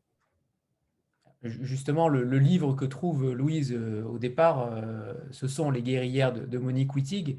Euh, est-ce que véritablement ce livre-là, c'est, est-ce que vous pouvez nous en parler? Je ne l'ai pas lu personnellement. J'aimerais bien que vous nous en parliez puisqu'il a quand même une importance capitale dans, votre roman. Ouais, c'est là. J'ai une version poche des guerrières. En fait, c'est un livre qui est vraiment fait pour la scène, je pense. C'est un livre qui, euh, est émaillé de, listes de prénoms. Sur les pages de droite, très régulièrement, on a des listes de prénoms. Et il s'est passé un truc, c'est que en septembre, enfin l'automne, il y a deux ans, il y a eu euh, l'anniversaire des 20 ans des guerrières et euh, de la publication. Et il y a eu un événement à la Maison de la Poésie avec différentes auteurs euh, qui connaissent très bien Wittig, son œuvre, qui l'ont connu même elle. Et il y avait Virginie Despentes, Rebecca Chaillon, enfin, qui en faisaient une lecture. Je me suis rendu compte que vraiment le texte était fait pour être dit, euh, qui prend plus de sens quand il est prononcé. Ça parle euh, de la révolution féministe pour faire, mais c'est un roman à clé parce qu'il y a plein, plein d'endroits en fait où si on connaît pas vraiment l'histoire du féminisme à cette époque-là, on, rate des, des références symboliques. Quoi. Mais il peut être lu aussi hein, indépendamment de ça. Et euh, à un moment donné, Rebecca Chaillon avait fait venir sur scène euh, des copains et des copines pour qu'on dise des prénoms euh, qui émaillent le texte. C'est les prénoms des guerrières, donc celles qui luttent pour, pour changer le monde. Et moi, j'avais cinq prénoms à dire, c'était Galatée, Constance, Annonciade, Evelyne et Victoire. Et en fait, j'étais en train d'écrire mon roman. Et je, les ai pris, j'en ai fait des personnages du livre. Les, sœurs fondatrices de la communauté de résistantes qui vit de l'autre côté du fleuve. Donc voilà. Euh, et Monique Wittig, je l'ai étudiée euh, en tant qu'enseignante-chercheuse. On m'a sollicité à deux reprises pour faire des, un chapitre d'ouvrage collectif, puis un article de recherche sur Monique Wittig. Donc je la connaissais bien, je l'avais étudiée euh, bah, d'un point de vue scientifique quoi, et d'un point de vue de recherche. Et c'est l'auteur qui m'a vraiment. En fait, Monique Wittig, elle a ceci de particulier qu'elle a écrit des romans euh, son premier roman en 64, Le Poponax, a eu le prix Médicis. Et puis après, elle a... à chaque fois, elle a écrit en essayant de désinguer la domination du masculin dans la langue. C'est-à-dire qu'elle a. Le Poponax a écrit au on. Le sujet, c'est on. On comprend vers la fin que c'est une petite fille qui parle. Euh, les guerrières, c'est écrit au féminin pluriel. C'est elle qui parle, elle au pluriel. Et euh, chaque fois, c'est des labos d'expérimentation pour défaire le sexisme dans la langue, en fait. Et Wittig, elle partait du principe que euh, en fait, euh, le, langage façonne le réel, qu'il y a une plastie du langage sur le réel, donc il y a une matérialité du langage aussi, c'est-à-dire que hum, elle dit le langage, il prend de la place dans l'espace, les mots prononcés, ou il prend de la place euh, sur une page quand il est écrit. c'est notre premier contrat social. Enfin, l'expérience passe par le langage aussi. Là où les féministes marxistes de son époque s'intéressaient moins à, à la domination dans tout ce qui est ce que Marx appelle la superstructure, c'est-à-dire la culture, euh, le langage, etc., et s'intéressait plus aux structures de domination concrètes, matérielles, entre guillemets, dans les usines, dans, tout ce qu'on appelle la base, c'est-à-dire vraiment l'exploitation des corps euh, par le système capitaliste. Et donc, bref, Wittig, elle, c'est une penseuse féministe matérialiste, mais qui donne une place importante à la culture et au langage. Et, euh, et elle théorise aussi son œuvre. Des romans de Wittig, mais il y a aussi euh, deux œuvres théoriques. La pensée straight, qui est un recueil de ses articles de théorie féministe, qu'elle a publié au fil des ans, donc elle a fait un recueil. D'ailleurs, c'est intéressant parce qu'elle a réécrit en partie certains passages avant de les republier sous forme de recueil. Donc, si on connaît la version originale, puis la version dans le recueil, on dit Ah, c'est marrant parce que là, elle a, peut-être un peu révisé. Ou... Et ça change la pensée, en fait. Euh, et puis, euh, dans, le chantier littéraire. Elle, parle de, sa pratique d'écrivaine. C'est hyper intéressant à lire le chantier littéraire. C'est sa thèse en fait. C'est une thèse qu'elle a faite sous la direction de Gérard Genette, si je ne me trompe pas, et euh, où elle parle de sa pratique d'écriture et des auteurs qui l'inspirent. Donc pour moi, ça parle vraiment à mes deux, côtés. Elle est écrivaine et elle est chercheuse. Et du coup, euh, elle parle aux deux parties de mon cerveau. Voilà. À l'instant, vous disiez euh, que, que ces auteurs-là, euh, vous avez accompagné pendant l'écriture de ce roman. Mais est-ce que ça veut dire que c'était une sorte de prémisse ou au contraire, c'était des influences littéraires bien avant l'écriture du roman? Que ce soit David Foster Wallace, Rilke ou Paul Preciado? Ouais, mais c'est vrai que je les avais lus avant pour certains, euh, mais qu'il y a des endroits du roman, par exemple Raphaël, quand il parle euh, de, de ce club secret de résistants, euh, qui sont des résistants à la domination, enfin, qui sont des résistants à l'hégémonie du masculin finalement, parce que c'est. Bon, je vais pas trop spoiler non plus, mais Rilke, bon, il écrit à son époque, puis il a des travers un peu essentialistes aussi, mais il a des très belles phrases sur, les, sur la, le fait que les hommes et les femmes devraient pouvoir être frères et sœurs. Euh, il a des très belles phrases aussi sur l'amour et le désir. Et je me suis dit, tiens, ça c'est une sensibilité très Raphaël. Je me suis dit, ce personnage-là, il a une sensibilité à la Rilke. Donc il va lire Rilke, il va en citer des passages dans la lettre à sa mère. Mm. Stéphanie? Donc c'est venu au fur et à mesure. D'accord. Stéphanie? Oui, alors pour juste rebondir euh, sur ce que vous venez de dire, c'est vrai que c'est ce que j'ai trouvé très fort dans votre roman et c'est ça que j'ai trouvé euh, vraiment le plus intelligent, si je peux me permettre de, dire ça.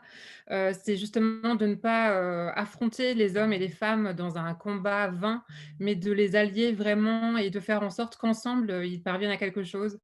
Et je, je m'attends, pardon pour cet a priori, mais je ne vous avais jamais lu et j'avais pensé parfois que quand on était féministe engagé, peut-être qu'on écrivait d'une façon plus radicale sur les hommes.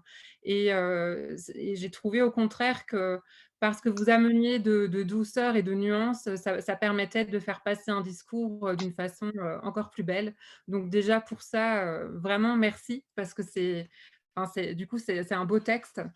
et je voulais revenir sur un passage que vous avez, que vous avez écrit dans, enfin c'est vers la fin, sans spoiler personne. Et donc c'est Tamar qui, qui dit « Nous sommes ici pour que le processus s'inverse, pour réécrire l'histoire du point de vue des vaincus ». Est-ce que c'est ce que vous essayez de faire? Et est-ce que vous avez... est-ce que vous pensez qu'on peut, comme, comme le dit le personnage de Paul, diffracter le système, le déstabiliser, y ouvrir une, une brèche pour créer les conditions d'un possible futur Je trouve ça magnifique ce passage. Alors, sur la première question, merci. En fait, je pense qu'il y, a un malentendu à plein de moments euh, quand des féministes s'expriment, parce que quand, on, on, les féministes, qui, déjà, on est, on est très nombreuses, on n'a pas toutes les mêmes opinions sur tout, il y a des féminismes. Quand on dit les hommes, enfin, moi, quand je dis les hommes, je, je, parle pas, euh, je, parle, je parle de la classe des hommes en tant que sociologiquement, historiquement construite, culturellement, politiquement construite. Donc, il ne s'agit pas d'essentialiser euh, les êtres euh, assignés hommes à la naissance en disant ils sont comme ci, ils sont comme ça. Et ça, Wittig l'explique très bien, par exemple. donc, il ne s'agit pas de dire not all men, enfin, c'est pas ça mon point. Mon point, c'est de dire que quand on parle des hommes, on parle de la classe des hommes. Et de même que quand on dit les femmes, déjà, il y a des femmes, les femmes ont des vécus hyper variés. Il y a des femmes cisgenres, des femmes transgenres, il y a des femmes pauvres, il y a des femmes bourgeoises, il y a des femmes racisées, il y a des femmes blanches, enfin, il y a, toutes sortes de femmes, il y a des femmes valides, des femmes euh, qui, qui ont vivent avec des handicaps, il y, a, des femmes lesbiennes, des femmes hétéros, il y a des femmes pansexuelles, il y a, toutes sortes de femmes qui vivent dans toutes sortes de conditions, et donc les femmes, la femme, ça n'existe pas. Donc c'est pareil, quand on parle, de, en termes de groupe social, euh, de classe, quoi, de classe de sexe, sociologiquement, historiquement construite. Et ce que, ce que je, c'est pour ça que moi j'aime beaucoup mon personnage de Raphaël, c'est quand, et ou le personnage de Paul qui pour le coup s'inspire de, Paul Preciado dans un appartement sur Uranus, c'est que c'est deux personnages qui veulent aussi échapper à la classe des hommes, parce qu'ils se reconnaissent pas dans la classe des hommes. Alors Raphaël ne se reconnaît pas dans la classe des hommes, et le personnage de Paul, c'est un, personnage de, qui incarne le personnage de Paul Preciado dans, dans un appartement sur Uranus. il parle de sa transition, euh, il parle du système euh, sexe-genre et de, et oui, je m'inspire. Ce livre, il m'a marqué. En fait, euh, j'avais commencé à lire les chroniques de Paul Preciado avant qu'il publie ce livre. Et puis, j'ai lu ce livre euh, quand j'étais déjà en, train d'écrire Viendra le temps du feu.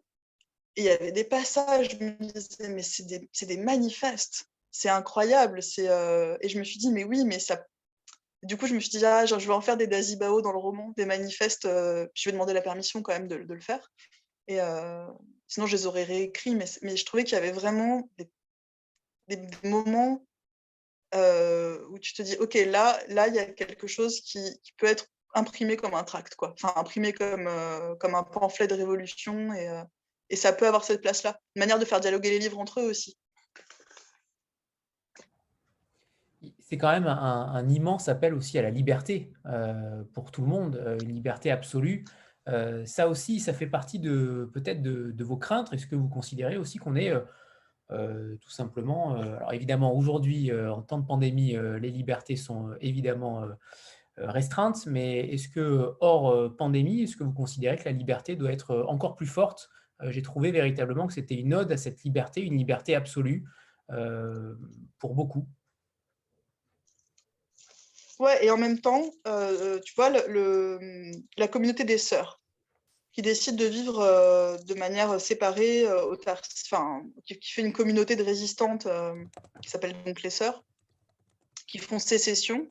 Elle se dote de plein de règles de fonctionnement.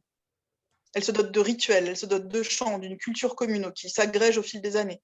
Elle se rend compte que c'est hyper important que chacune écrive son histoire, que, de consigner les mémoires, d'avoir des, rituels, même ne serait-ce que quand on tombe amoureuse. et, il y a Eve qui va déroger à ce rituel-là, par exemple, quand elle tombe amoureuse de Louve. Euh, et du coup, la liberté, oui, mais en fait, euh, ça parle aussi de, quand tu une utopie pour vivre ensemble autrement, l'importance de se doter de, bah, de rituels, de, de façons de fonctionner qui, peut-être garantiraient qu'on se ferait le moins de mal possible. Euh, donc, je suis pas sûre que c'est une ode à la liberté, c'est une ode à, essayer de faire autrement les stratégies de résistance, puis comment se construire. Euh. Je dis ça parce que j'ai vécu dans un collectif où on était sept pendant un, an et on, a, on avait plein de règles de fonctionnement qui, de l'extérieur, parfois pouvaient sembler euh, un peu, euh, je sais pas comment dire, rigoureuses, mais ça permettait qu'on fonctionne vraiment, qu'il y ait une équité dans le partage des tâches, même si concrètement, il y en a toujours qui, sont moins dispo que d'autres, etc. Ce qui était mon cas, parce que je n'étais pas beaucoup présente, mais, pour moi, la liberté, elle, elle, c'est un, truc qui est abstrait et qui, qui concrètement, comment tu exerces ta liberté, quoi? Tu l'exerces d'une manière, de manière à faire le moins de mal possible aux autres. Je reviens sur la deuxième question de, de Stéphanie tout à l'heure sur, le, sur euh, la réécriture de, du point de vue des vaincus. Euh, je ne crois pas que vous ayez répondu tout à l'heure sur, euh, sur cette partie-là. Non, c'est vrai, j'ai pas répondu. Ouais. Euh... Ouais, bah, c'est ça. Tu veux agrémenter, Stéphanie, euh, agrémente, hein, bien sûr. Non, mais c'est vrai que c'était un passage, c'était un passage du livre. Donc, j'ai sans doute la réponse, hein, c'est assez évident, mais je trouvais ça je trouvais ça extrêmement optimiste. Euh, donc, réécrire l'histoire du point de vue des vaincus et, euh, ensemble diffracter euh, le réel pour ouvrir une brèche et en fait croire en, un possible futur. Donc, en fait, quand on vous lit, on a envie de croire que malgré les dysfonctionnements de la société ou du, système écologique, eh bien, il y, a un possible futur donc c'est très positif en fait comme, euh, vision euh, du monde. Mmh. Bah, j'avais besoin de ça, enfin, j'avais besoin de finir sur, euh, sur de l'espoir. Et il y a un bouquin que je vous conseille vraiment pour le coup, qui est dans la même collection, c'est Bâtir aussi, qui parle vraiment de ça. En fait, c'est un collectif qui l'a écrit et qui s'est imaginé qu'il y avait eu une révolution et que du coup des communautés essayaient de fonctionner autrement. Euh, en étant moins dépendante de la technologie euh, peut-être, euh, mais sans la diaboliser non plus. Enfin, il y a, toute une réflexion sur le comment vivre ensemble. Et moi, c'est un bouquin qui me, parle. D'ailleurs, on va, sans doute faire une lecture croisée à un moment donné au mois d'avril, je pense. Ouais, je vois qu'il y a des gens qui, qui ont lu Bâtir aussi. Et parlons du titre aussi, Wendy, euh, viendra le temps du feu. Alors pour ceux qui ont lu le livre, ça paraît euh, plutôt euh, évident, mais est-ce que c'était le, le titre initial? Est-ce qu'au contraire, il y a eu débat Non. non? Ça, ça C'était pas. ça le titre initial. Pourquoi ça t'étonne pas? Je ne sais pas, je, je, sentais que, je sais pas, une, une petite une intuition sans, sans, aucune certitude. Une intuition, Alors, est-ce qu'il est y, aurait eu un, est y aurait eu un autre titre qui aurait été peut-être plus parlant pour toi?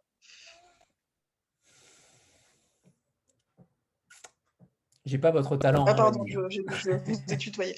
Euh, du coup, euh, bah, en fait, au début, il s'est appelé Les Autres. Pendant hyper longtemps, mon manuscrit s'est appelé Les Autres.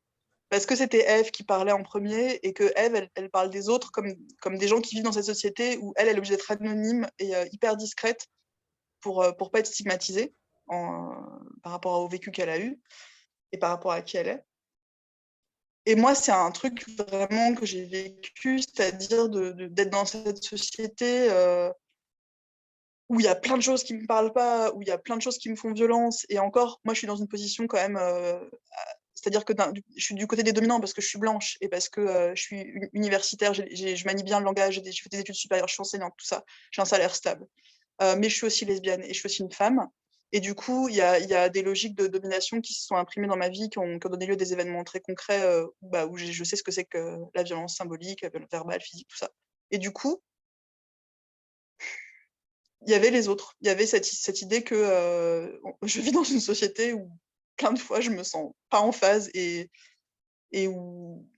Et du coup, c'était un peu ce personnage de Eve. Quoi. Donc ça s'appelait Les Autres et j'ai mis un A majuscule aux autres parce que ça incarnait une espèce d'entité qui est euh, les gens qui font corps avec les normes sociales, qui les font appliquer, qui te sanctionnent quand tu déroges normes sociales, tout ça. Quoi. Puis après, je me suis dit non, mais c'est un peu négatif comme, comme titre. Et puis surtout, c'est le titre d'un film, euh, d'un roman déjà. Après, j'ai failli l'appeler un truc avec le fleuve.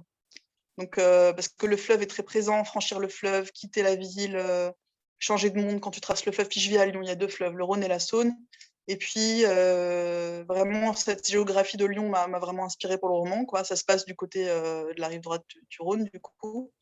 Et euh, on avait même fait une vidéo avec une amie, avec le personnage d'Eve qui, marchait dans le fleuve, enfin bref. Et du coup, qui rentrait dans le fleuve. Après, mais le problème, je veux dire, c'est que la plupart des bouquins qui ont le mot fleuve dans le titre, c'est des livres d'inspiration biblique, c'est des, des, bouquins catho, quoi. en fait, l'autre rive, euh, par exemple, tous, les, tous, les, tous les titres de livres où il y a le mot rive ou fleuve, enfin rive surtout, c'est des... donc je me suis dit merde et tout, je peux pas m'inscrire dans cette littérature-là parce que c'est pas, pas ce que je fais. Et du coup, j'ai cogité, j'ai cogité, j'ai cogité. Et euh, après, je me suis dit, il y a le feu, c'est l'élément final, c'est le feu. Ça se termine en brasier. Donc le livre a failli s'appeler Brasier. Et à la fin, ça s'est joué entre Viendra le temps du feu, euh, Après le temps du feu et Brasier. C'était les trois titres possibles. Voilà. Mais comme il y a cette citation. Ouais, mais c'est pareil pour tous mes bouquins. Le, livre d'avant, Le corps est une chimère, il s'est appelé euh, pendant. C'est un titre un peu naze, hein, mais pendant un an, il s'est appelé le roman de Romuald. Parce que c'était Romuald, mon personnage central, qui finalement s'appelle Philippe. Parce que voilà, avec mon éditrice, on s'est dit, bah non, Romuald, c'est un prénom qui n'est pas assez répandu, et puis il incarne quand même sa génération. J'ai regardé quels étaient les prénoms les plus donnés à l'époque de naissance de ce personnage, c'était Philippe, entre autres je me suis dit, le roman de Philippe, ça marche pas. Puis après, c'est un roman choral, alors on ne peut pas donner le nom du roman à un personnage, parce que sinon ça le met en supériorité par rapport aux autres, alors qu'ils sont tous importants. Je me suis pris le chou à ce qu'ils aient le même nombre de chapitres, qu'ils arrivent tous dans le même ordre à chaque fois. donc finalement, ça s'est appelé Le corps est une chimère, parce que c'est une phrase du livre, et c'est mon, ancienne éditrice qui a trouvé le titre. Mais ouais, viendra le temps du feu, ça marche avec la citation en exergue. Après le temps de la guerre, après le temps de la politique, bah, viendra le temps du feu tout cas, le, titre du fleuve aurait été aussi, euh, même si la, référence n'est pas forcément euh, à propos, mais le titre du fleuve aurait été euh, en effet parfait. Avec ces deux rives, ça, symbolisait beaucoup de thématiques dans le, dans le roman, donc ça n'aurait pas été hors sujet à mon sens. J'ai même demandé à ma fille, bon, je ne vais pas fait lire parce qu'elle a que 9 ans, puis il y a des passages, c'est trop glauque, ou c'est enfin, pas du tout de son âge. Mais je vais un, peu, un petit peu raconter, quoi. On, le Coran, et je lui dis, bah, aide-moi à trouver un titre, parce qu'elle adore lire, elle a, elle a, lu tout Harry Potter en trois mois, bref. Et, euh, et elle me dit, appelle-le les, les, les, sœurs de l'autre rive. je dis, ouais, je sais pas, ça aurait pu, ouais, ça où. Mais les sœurs, déjà, ça, les sœurs, le problème, c'est qu'en fait, les sœurs, ben, il y a aussi les Uraniens, qui est une société secrète. Et moi, j'avais vraiment envie de parler d'adelphité, c'est-à-dire le terme adelphe, ça, désigne aussi bien les sœurs que les frères. et du coup, sororité, ça mettait l'accent sur une sororité supposée entre femmes, alors qu'il n'y a pas que des femmes dans mon roman. Et du coup, je voulais, ouais, il fallait un truc qui rassemble un peu tout le monde, quoi. on n'a pas encore parlé du, pacte, notamment, qui cette sorte de, constitution totalitaire, on pourrait l'appeler ainsi, même si totalitarisme, c'est toujours délicat à définir par rapport aux interdits ou aux libertés qu'on peut avoir. c'est quelque chose qui, c'est un sujet dont vous êtes, dont vous êtes proche, ça, c'est vous avez aussi cette... Est-ce qu'il y a un texte de référence qui vous a servi de modèle, euh, un texte dans un, dans un État européen ou non, qui vous a servi de modèle pour, construire ce pacte qu'on arrive, qui, qui, arrive disséminé au fil, de, au fil du texte? Alors oui, dans le roman, il y a la société oppressive, elle fonctionne avec un pacte national qui a été voté après la fermeture des frontières ou juste avant. Euh, je ne sais plus ma chronologie exacte. Je me suis fait une chronologie, mais je ne l'ai plus en tête. Euh, en fait, je suis partie de l'idée que notre pacte premier, c'était le langage. C'est Monique Wittig qui dit ça. Elle dit le, premier contrat social, c'est celui du langage. C'est le premier pacte qu'on passe avec les autres êtres humains, finalement, le langage. Euh, puisqu'une des premières choses qu'on fait quand on arrive au monde, c'est qu'on va vous enseigner à communiquer à travers le langage. Et qu'on peut, du moment où on arrive à nommer les choses, euh, on, peut se faire une place aussi euh, auprès des autres. Et du coup, le pacte national, en fait, c'est une torsion du langage. Parce que du coup, les femmes ne sont plus appelées des épouses ou des mères ou des femmes, elles sont appelées des contributrices. Les hommes ne sont plus appelés des hommes ou des époux, euh, ils sont appelés des contributeurs. Et euh, je me suis dit, c'est quoi une constitution? C'est un usage du langage pour se donner des règles de vie communes. Et la manière dont tu nommes les choses, eh ben, elle va déjà cadrer le réel. Elle va te dire le sens, c'est par là. Donc, dire euh, les citoyens et les citoyennes d'une république, c'est pas du tout la même chose que de dire les contributeurs ou les contributrices d'un territoire. donc je suis partie de là en me disant, j'aurais pu pousser plus loin, vraiment créer une nouvelle langue. Euh, je suis pas allée jusque là parce que ça m'intéressait pas tant que ça de faire euh, vraiment euh, d'aller pousser dans ce sens-là. Je me c'était pas mon, point. Mais je me suis dit quand même, y a, je voulais quand même montrer que les, les, règles de vie dont on se dote, elles passent par le langage, elles passent par une écriture, ce qu'on appelle une constitution dans les pays qui ont une constitution, et comment tu nommes les choses bah, Par exemple, euh, sous Bonaparte, il y avait la notion de bon père de famille. C'était dans le code civil. Dans le code civil tu vois Bonus pater familia. Oui. C'est ça. Donc, euh, bah, le citoyen, c'est le bon père de famille. Bon, alors, qu'est-ce qu'on fait euh, Des mecs qui ne veulent pas être pères, des mecs qui n'arrivent pas très bien à être des mecs? Enfin, qu'est-ce que ça veut dire quoi? C'est une façon déjà de cadrer le citoyen dans ce qu'il est censé être, quoi. Donc voilà, c'est parti de là, en fait, de la torsion du langage et de comment tu nommes les gens et le réel et, comment ça impacte ta vision du monde. Notion d'ailleurs, euh, bon père de famille, qui a été euh, révolue, mais récemment, extrêmement récemment, une petite. Euh, petite ouais, elle est, restée longtemps. Hein. Elle est restée longtemps dans le code civil. Stéphanie? Oui, j'ai trouvé aussi qu'il y avait une, dimension très sensuelle dans le roman, très charnel aussi, et que les corps avaient leur langage et à la, fin euh, de votre roman, il y a un texte qui est isolé du reste, euh, du, reste du texte, enfin du reste du roman, euh, qui fait à peu près trois pages et qui évoque les odeurs, les molécules, les corps, les chevelures. Et c'était, enfin, je l'ai trouvé très beau aussi ce texte, mais comment ça vous est venu de, l'ajouter comme ça à la fin et qu'est-ce que vous vouliez dire après tout ce que vous nous avez raconté? Qu'est-ce que vous vouliez rajouter avec, avec ce texte à cette place-là? Ah, donc vous avez trouvé le texte caché. Euh, oui, effectivement, à la fin du roman, après les remerciements et après les références bibliographiques, il y a un texte caché que tout le monde n'a pas trouvé. Et en fait, euh, l'histoire de ce texte, c'est que. Donc, je disais tout à l'heure que je suis une geek de la structure. Donc, la première phrase du roman, c'est Elles sont mortes toutes. Et la dernière phrase du roman, c'est Et nous sommes en vie. J'ai retrouvé mes sœurs, je suis, euh, je suis avec l'enfant et nous sommes en vie. Et en fait, pour moi, c'était hyper clair. Là, je suis en train de, bosser sur un autre roman. On verra ce que ça va donner. Mais je sais déjà euh, que ma dernière phrase, ce sera euh, Aimer en toute conscience, parce que c'est un livre qui parle d'amour. Donc, moi, quand j'écrivais ce livre, je savais déjà que ma dernière phrase, ce serait Nous sommes en vie, parce que ma première phrase, c'était Elles sont mortes toutes. Et après, j'ai fait ce texte euh, vers la fin. C'est un texte que j'ai écrit dans le cadre d'un collectif d'auteurs qui s'appelle RERQ, on est six autrices, que j'ai écrit pour un festival qui s'appelle Littérature, etc., organisé par Aurélie Olivier, qui nous demandait d'écrire sur la reproduction. Et donc j'ai écrit un texte qui parle, où je parle en tant que mère et en tant qu'auteur, et où je parle du langage et de la reproduction, et de comment devenir mère à sa manière à soi, et comment donner naissance à un autre monde à, à travers un autre usage du langage. Et quand je l'ai eu écrit, je me suis dit, ah, mais ça pourrait être Eve qui parle. Parce que le Eve, c'est le personnage dont je suis très proche, en fait. Hein. C'est celui où j'ai mis le plus de moi. Et je me suis dit, tiens, ça pourrait faire le dernier chapitre du livre, finalement. Donc j'en ai parlé à mon éditrice, elle m'a dit, oui, mais il n'est pas hyper utile, ce, chapitre-là. Il est un peu redondant avec d'autres choses dans le roman. Et puis, c'était bien ta fin, garde-la comme ça. Je lui ai demandé, est-ce qu'on ne peut pas le rajouter tout à la fin, comme une piste cachée d'un CD. À l'époque, on écoutait les CD, il y avait des pistes cachées des fois. Euh, après le silence de la dernière chanson. Et puis elle me dit, ok, pourquoi pas. C'est aussi ça qui est chouette avec euh, les éditions Cambourakis, c'est qu'il y, y a un des bouquins qu'ils ont fait dans la collection il y a une carte à la fin. Je, me suis dit, voilà, on fait ça. Donc il y en a qui trouvent ce texte, d'autres qui le trouvent pas. C'est drôle. Mm. Et pour moi, c'est comme un, épilogue, quoi, un peu. Et on ne sait pas si c'est moi qui parle ou si c'est Eve. J'ai gardé l'ambiguïté.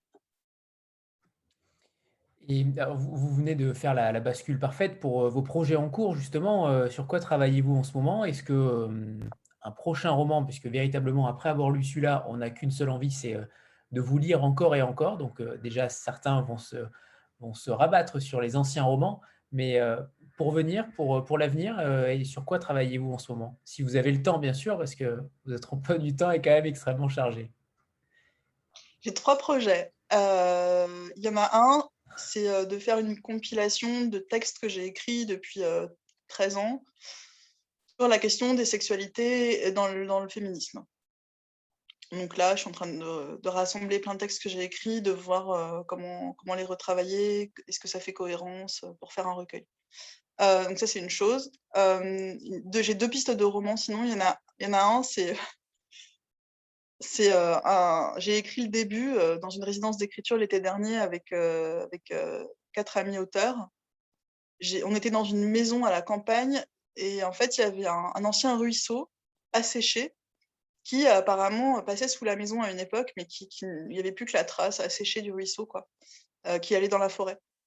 Et donc j'ai imaginé un texte, enfin, j'ai imaginé l'histoire d'une rivière qui se vengerait des hommes parce qu'ils l'ont jugulée euh, pour la fabrication des canalisations pour en faire un usage domestique. Et en fait, euh, je, me, je, me, suis dit, tiens, j'ai commencé à écrire là-dessus. Quoi. Donc c'est la rivière qui parle. Voir ce que ça peut donner. Je vais, je vais essayer de partir écrire un peu à, la campagne pour, euh, pour me remettre dans cette ambiance-là de. Voilà, dans ces sensations-là. Et l'autre projet que j'ai, je ne sais pas si ça va donner quelque chose, je me suis mise à écrire une sorte d'auto-analyse sur je me suis dit, tiens, en fait, je suis universitaire et auteur de fiction, et en fait, j'ai envie, de pouvoir relier les deux. relier les deux quoi. Je me suis dit, un peu comme fait Annie Arnaud quand elle écrit sur sa condition de femme, je me suis dit, tiens, je vais écrire sur, sur ma vie, mais d'un point de vue sociologique, en fait. Et en, parlant d'événements vécus, qu'ils soient d'ordre amoureux, ou enfin, la thématique quand même centrale, c'est l'amour. et ma narratrice, qui est moi, mais elle parle j'en parle comme si c'était pas moi. Enfin, en fait, la personne qui parle parle d'un sujet femme et dit mais comment est-ce qu'on peut avoir dysfonctionné comme ça pendant 30 ans dans des relations amoureuses? Et euh, du coup, je me suis dit c'est peut-être un symptôme que le, que le monde est mal foutu et que les narrations dont on dispose pour parler de l'amour, c'est autant de mythes qui collent pas à nos réels. Euh, et peut-être que euh, une sorte d'auto-analyse de, de, de, ce qui dysfonctionne dans les relations amoureuses, ça parlerait de façon méta ben, de toutes les injonctions, de tous les mythes autour de l'amour et des relations amoureuses, et qui fait que les relations capotent, quoi, parce qu'elles sont prises dans, dans une glu, qui, dans une glu culturelle, sociologique, au lieu de pouvoir se déployer à leur rythme et d'une manière plus instinctive, je sais pas.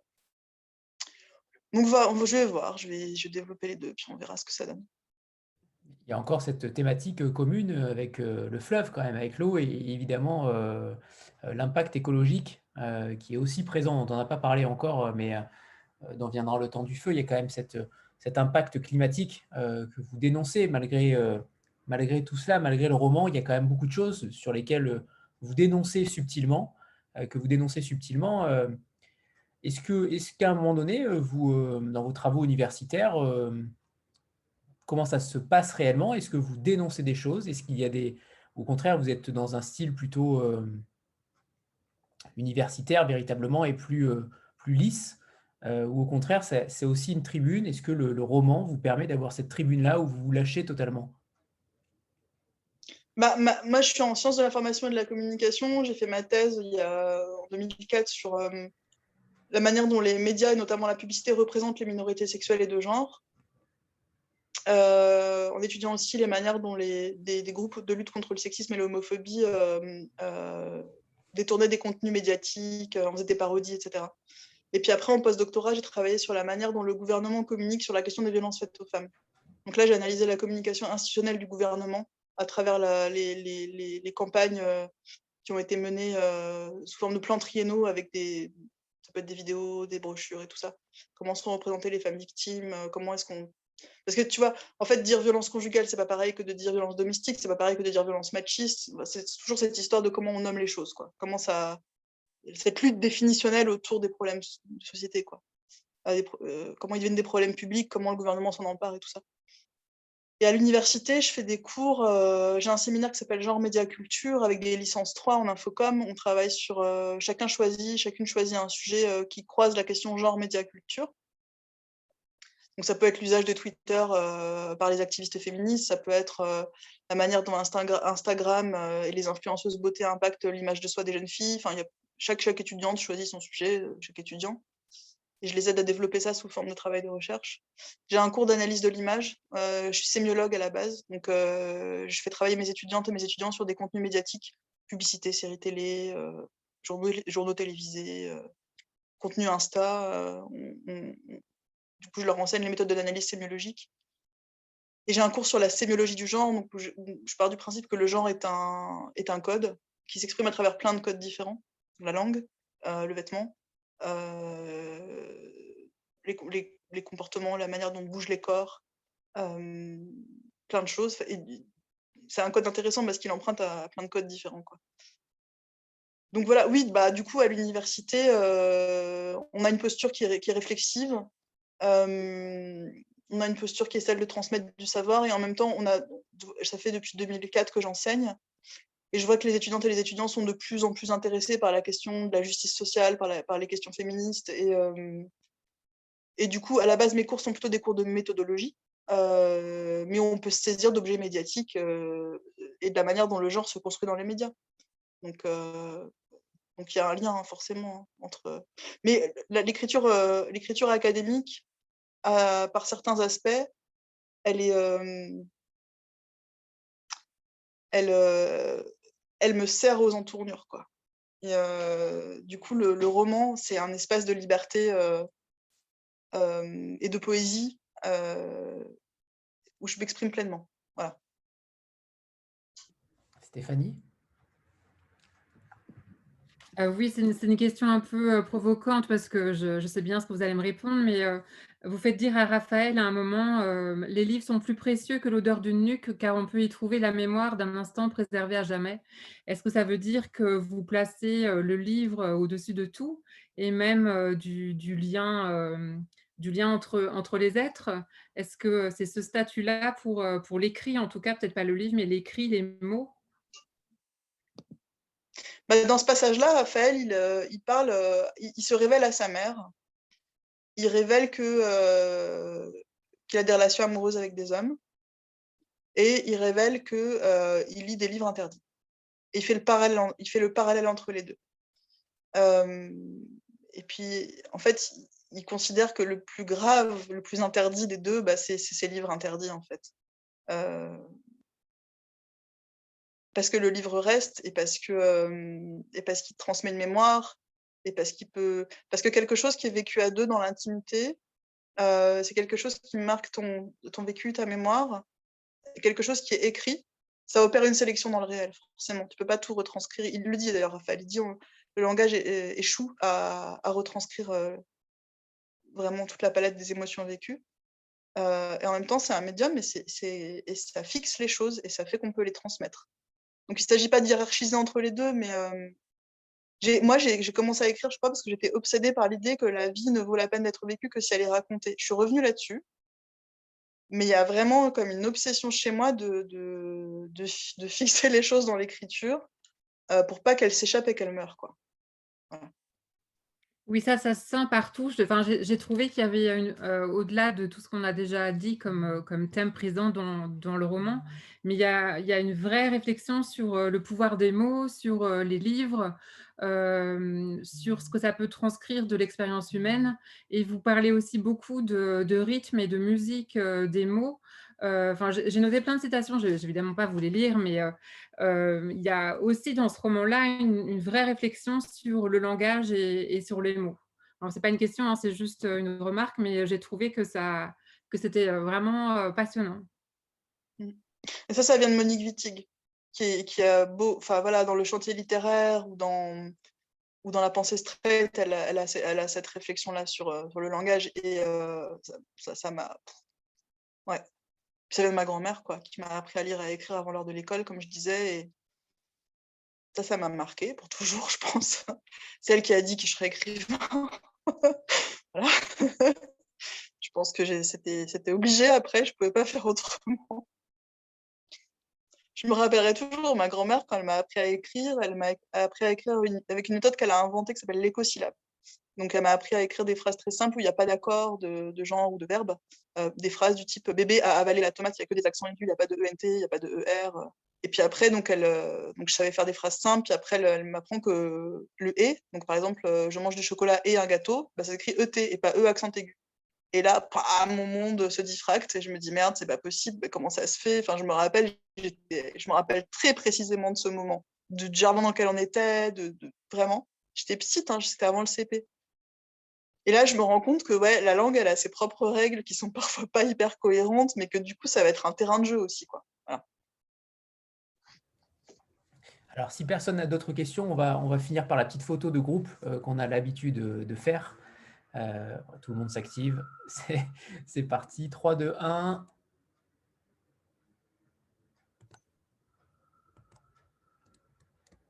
Magnifique. C'est bon, super. Merci infiniment, Wendy, euh, pour votre temps et, euh, votre discours qui est euh, si rafraîchissant. Et je vous découvre ce soir en, vérité et en réalité, et j'en suis bien ravi. Je suis ravi d'avoir fait votre connaissance et d'avoir découvert votre roman qui est fantastique. Donc, merci infiniment.